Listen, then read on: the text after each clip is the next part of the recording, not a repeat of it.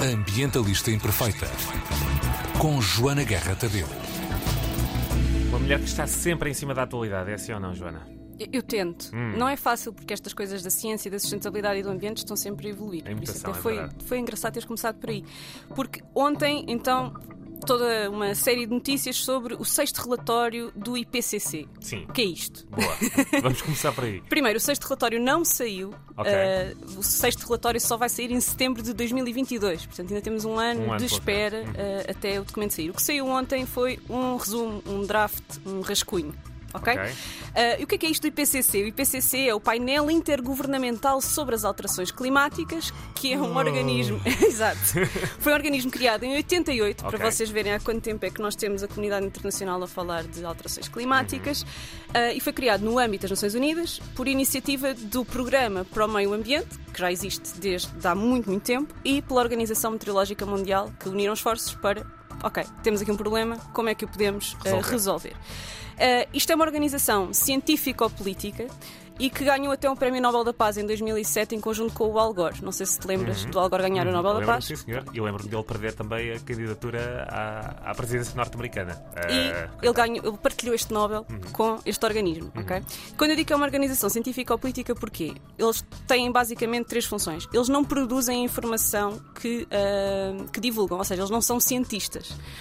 Ou melhor, eles são cientistas, mas não fazem investigação. O que eles fazem é sintetizar e divulgar o conhecimento científico que há no mundo inteiro por cientistas independentes ou ligados a organizações ou ligados a governos, juntam essa informação toda, batem uma com a outra, comparam Tiram conclusões. tiram conclusões e depois fazem estes relatórios. Este é o sexto relatório, já saiu em 90, um em 95, em 2001, em 2007 e um em 2014, que é o que nós temos usado ah, nos últimos anos para justificar as políticas ambientais que os vários países têm aprovado. Ok? certo. E é um consenso mundial, porque estes senhores é que mandam, e se eles dizem que temos aquecimento global, então temos aquecimento global e temos Ok. que fazer alguma coisa em relação a isto. E é assim que a gente justifica as políticas que vamos aplicando nos países. A segunda coisa que eles fazem é propor que políticas é que devem ser essas. Por isso é que é uma organização científico-política. Ah, o que eles fazem é propõem políticas para mitigar os riscos, que é como quem diz como é que nós podemos deixar de fazer as neiras, e ah, propõem políticas para aumentar a nossa resiliência às alterações climáticas, que é como quem diz como é que nós nos adaptamos às asneiras que já fizemos. Certo. Uh, qual é a principal crítica que a comunidade ambientalista de todo o mundo faz ao IPCC? Os senhores são demasiado conservadores. Portanto, quando vêm estas notícias de que o IPCC diz que o mundo está a arder, que a nossa casa está a arder, que temos pouco tempo, vem a comunidade ambientalista e diz vocês estão a ser pouco alarmistas, estão a ser Ok. otimistas, para nós vermos como a questão ambiental é de facto uma emergência. Hum.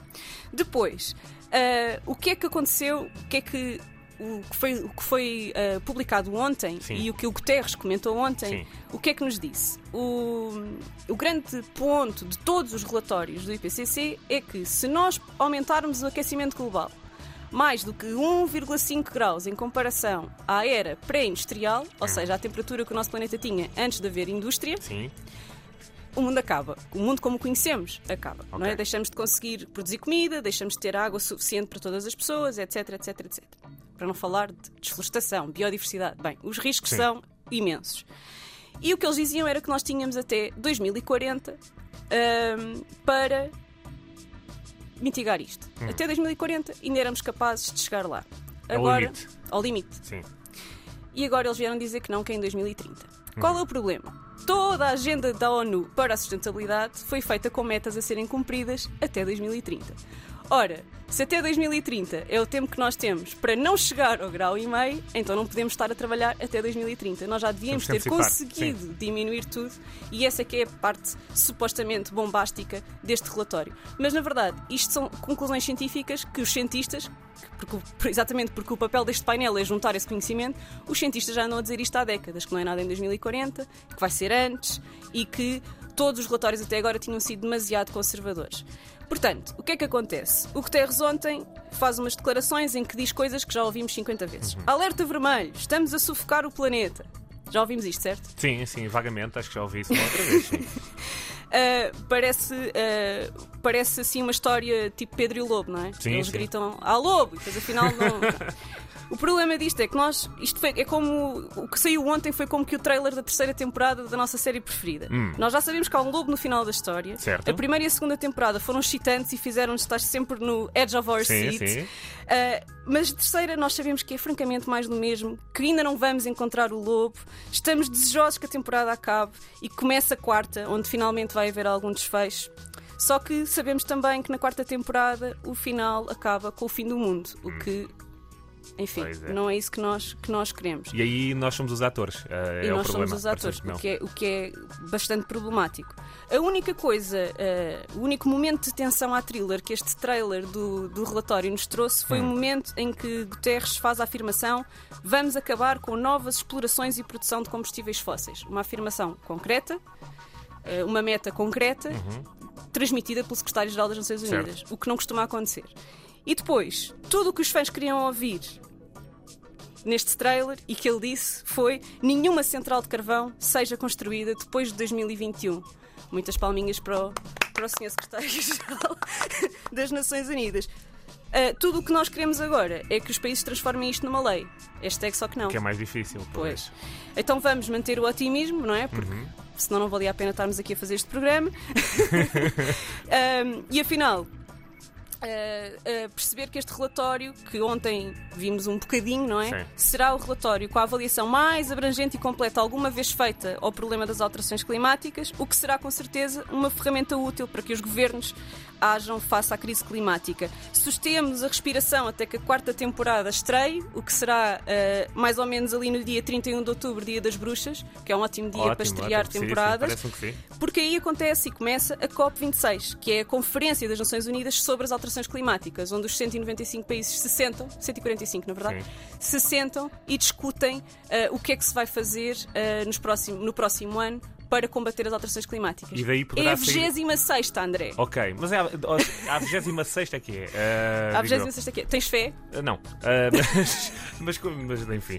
Ah, mas, Temos que ter um bocadinho. mas recorda-me, a, a 26 é que no fundo podem sair hum, vá, medidas mais concretas, O mais do que linhas gerais, não é? COPs, muito honestamente, normalmente é mais hum, headlines a dizer alerta vermelho, estamos a sufocar o planeta, Portanto, acabou nada. o tempo. Ok. O que é muito pouco. Uhum.